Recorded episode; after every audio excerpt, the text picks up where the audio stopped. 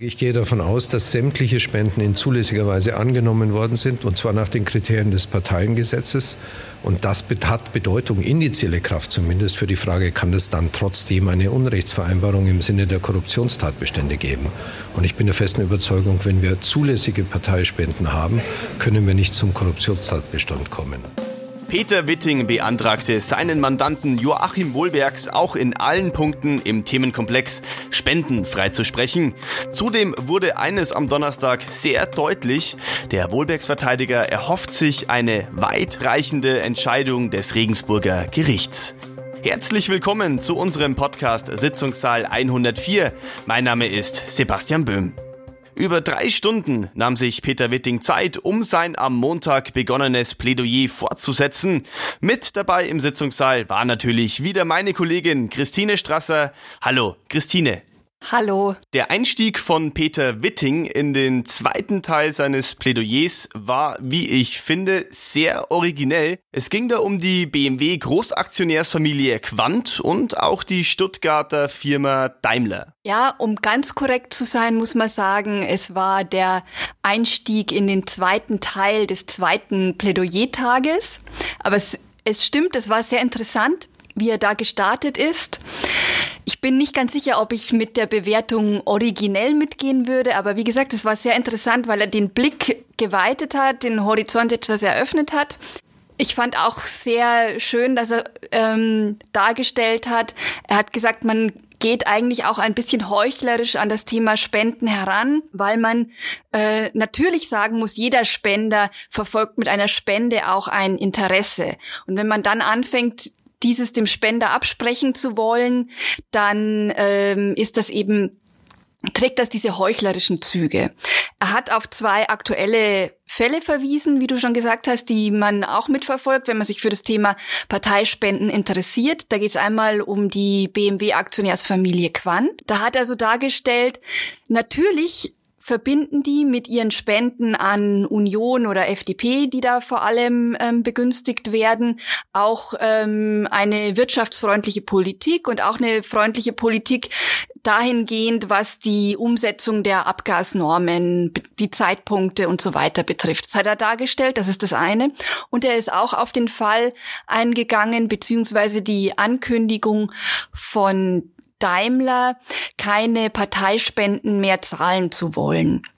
Das hat ja zum Teil sehr heftige Reaktionen ausgelöst. Man hat dem Unternehmen vorgeworfen, da so eine Art ähm, Demokratiefeindlichkeit ähm, zu zeigen, weil man die Parteien jetzt nicht mehr unterstützen möchte. Ich möchte ganz kurz einwerfen, ganz egal, wie man das Thema Spenden bewertet, man sollte im Hinterkopf behalten, dass nur weil sich Daimler ähm, von den Parteispenden zurückzieht, das noch nicht heißen muss, dass sie keine Parteien unterstützen mehr, mehr werden, sondern es kann genauso gut sein, dass die sich in Sponsoring verlagern, wie es andere Unternehmen auch gemacht haben.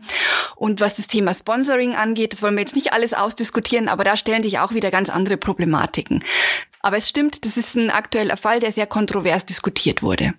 Insofern war es auch geschickt, auf diese beiden Fälle mal hinzuweisen, dass es eben ähm, nicht nur um, um den Regensburger Fall gehen muss, wenn man über Spenden spricht. Er wollte damit, glaube ich, zeigen, dass man auch kritisiert werden kann, wenn man nicht spendet. Genau, das war ja eben, das ist das ist eben dieses dieser Widersinn, dieses heuchlerische, was oft auch in in dieser Debatte mit drin steckt. Und auch das Jubiläum des Grundgesetzes fand seinen Platz im Plädoyer. Bevor du antwortest, hören wir mal ganz kurz bei Peter Witting selbst rein. Ja, ich denke, es sind ganz grundsätzliche Fragen, die uns äh, beschäftigen in dem Prozess bei dem Spendenthema. Äh, und das hat auch verfassungsrechtliche Bedeutung. Da haben Sie vollkommen recht. Der heutige Tag ist passend gewesen. Der 70. Tag äh, oder 70 Jahre Grundgesetz, so muss ich sagen, passt eigentlich zu unserem Thema sehr, sehr gut. Ähm, wir haben einen Auftrag an die Parteien, der sich aus der Verfassung ableitet. Der überlagert, wird hier überlagert durch die Korruptionstatbestände. Und wir müssen einfach entscheiden, und da ist, meine ich, auch der Gesetzgeber auf Dauer äh, berufen, äh, wie wollen wir die ganzen Dinge einordnen. Zulässige Parteien spenden ja, trotzdem strafbar. Das ist eigentlich die Fragestellung, die dieser Prozess ergibt. Christine, wie lautet denn deine Einschätzung zu diesem Themenpunkt? Ich denke, dass Witting da auf äh, einen ganz wichtigen Umstand verweist. Spenden an politische Parteien genießen Grundrechtsschutz nach dem Grundgesetz. Jeder Bürger hat das Recht, an eine Partei zu spenden.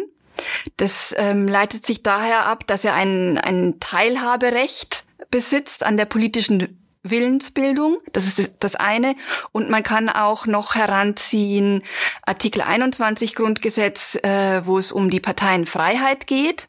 Denn es ist ja so, dass der Gesetzgeber vorgesehen hat, dass Parteien sich nicht rein durch staatliche Mittel finanzieren soll, sondern eben auch über Spenden, um ähm, sicherzustellen, dass sie den Charakter als eine im Volk wurzelnde Organisation bewahren. So kann man es vielleicht erklären. Im Unterschied zu einem Staatsorgan, was eine Partei dann wäre, wenn sie rein von staatlichen Mitteln ähm, abhängen würde und da dann auch wieder ähm, direkt staatlichen Einflüssen ausgesetzt wäre.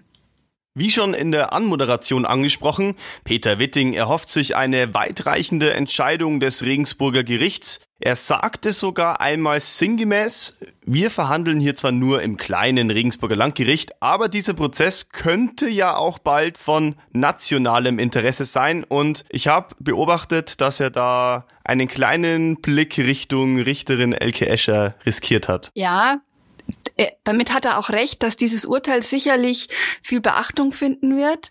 Ähm, in vielen Gemeinden und Städten und Großstädten, denn diese Frage Spenden ähm, stellt sich ja bei vielen Wahlkämpfen und eben auch bei vielen Kommunalwahlkämpfen. Das ist das eine.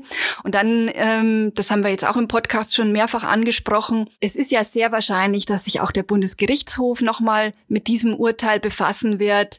Äh, insofern wird da nochmal ganz genau äh, drauf geguckt werden, was ist denn hier in Regensburg äh, entschieden worden. Insofern kann es dann irgendwann auch mal heißen, äh, der Fall Regensburg ist so und so entschieden worden und wird dann sozusagen zur Grundlage für ähm, eine höchstrichterliche Entscheidung. Der Fall Regensburg könnte also das neue Gremendal werden, sozusagen. Und ja, immer wieder nahm Witting in seinem Plädoyer Bezug auf die sogenannten Gremendal-Urteile. Liebe Hörer, für Sie kurz die Hintergrundinformation dazu. Hans Gremendal war Oberbürgermeister von Wuppertal. 1999 hatte er zur Finanzierung seines Wahlkampfes von einem Bauunternehmer eine Spende in Höhe von 500.000 Mark erhalten. Diese Spende brachte ihn in Korruptionsverdacht, da der Bauunternehmer mehrere Großprojekte in Wuppertal durchführte und weitere plante. Und auch hier hören wir kurz in die Gedankenwelt von Peter Witting hinein. Es geht da im Wesentlichen um eine Entscheidung des Bundesgerichtshofs aus dem Jahr 2007, der es für ausreichend erachtet, wenn ein Amtsträger im Wahlkampf Spenden entgegennimmt, obwohl er weiß, dass der Zuwender später Projekte äh, zur Entscheidung äh, ihm vorliegen muss. Das heißt, wenn absehbar ist, dass er im Zuge seiner Amtstätigkeit mit Entscheidungen zu dem Spender zu tun hat. Das ist der, die Grundlage dieser Entscheidungsbegehr aus dem Jahr 2007. Das schafft insbesondere bei kleinen Gemeinden oder Kommunen natürlich Probleme, weil ein Kandidat logischerweise alle äh, herausragenden Unternehmer seiner Gemeinde kennt.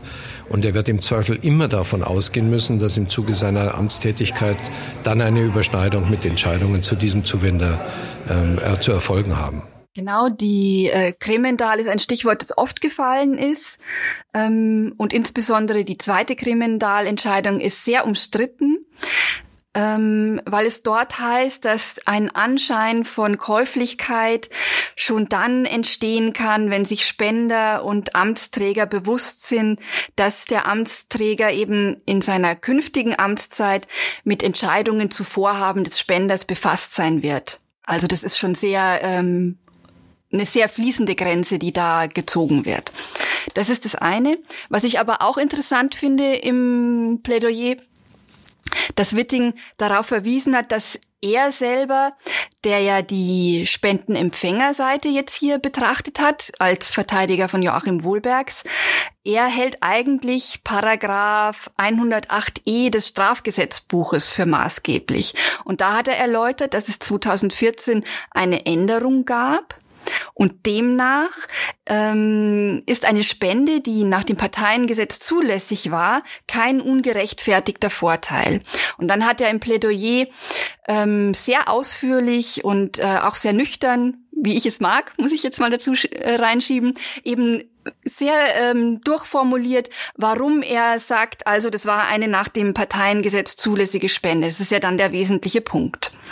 Das hat er sehr ausführlich beschrieben und ähm, ja, in, in der Form ähm, schon gute Argumente gebracht und seinen, seinen Standpunkt ähm, da entwickelt. Es ging am Donnerstag aber auch um den Roten Brachweg. Auch hier wurde ein Freispruch gefordert. Das ist richtig. Das ist äh, eine Konstellation, in der die Staatsanwaltschaft einen Fall von Bestechlichkeit und Bestechung gesehen hatte. Das haben wir jetzt schon ähm, mehrfach auch hier erläutert. Es ging um die mögliche Umwidmung eines Grundstücks von vom Bauteam Tretzel von einem Gewerbegebiet in ein Wohngebiet.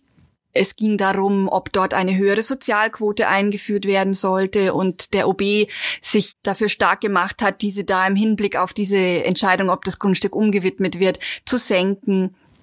Ähm, es ging um ein umstrittenes Angebot von 200.000 Euro, das Tretzel in einem Telefonat so fallen hat lassen. Und dann wurde äh, hin und her gestritten, wie klar sich denn Wohlbergs dagegen verwahrt habe.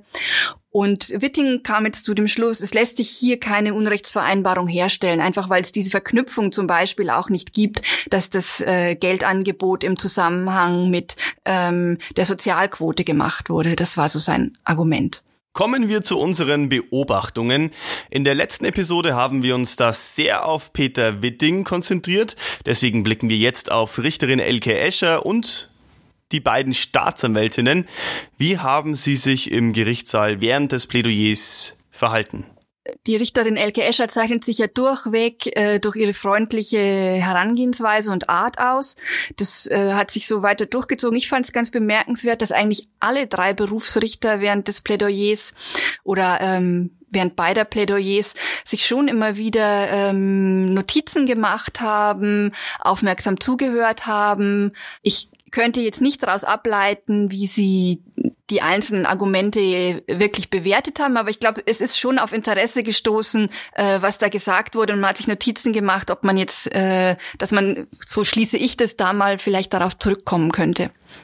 Das gilt für beides. Was die Staatsanwälte, für beide Plädoyers, was die Staatsanwältinnen angeht, also mir ist zum Beispiel aufgefallen, dass ähm, Peter Witting sie zumindest am Montag schon immer wieder auch äh, deutlich kritisiert hat und sie aber keine Miene verzogen haben, eigentlich gar nicht reagiert haben, soweit man das sagen kann.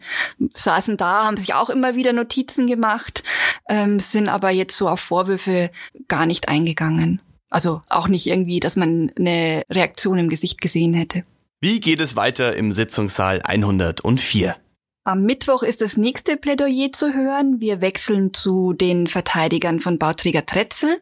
Und damit wechseln wir auch wieder äh, die Blickrichtung. Es geht um den Spender und Spendenwerber. Ähm, und ich denke auch, dass man da insbesondere auf die Ausführungen eben zu dieser Thematik gespannt sein kann.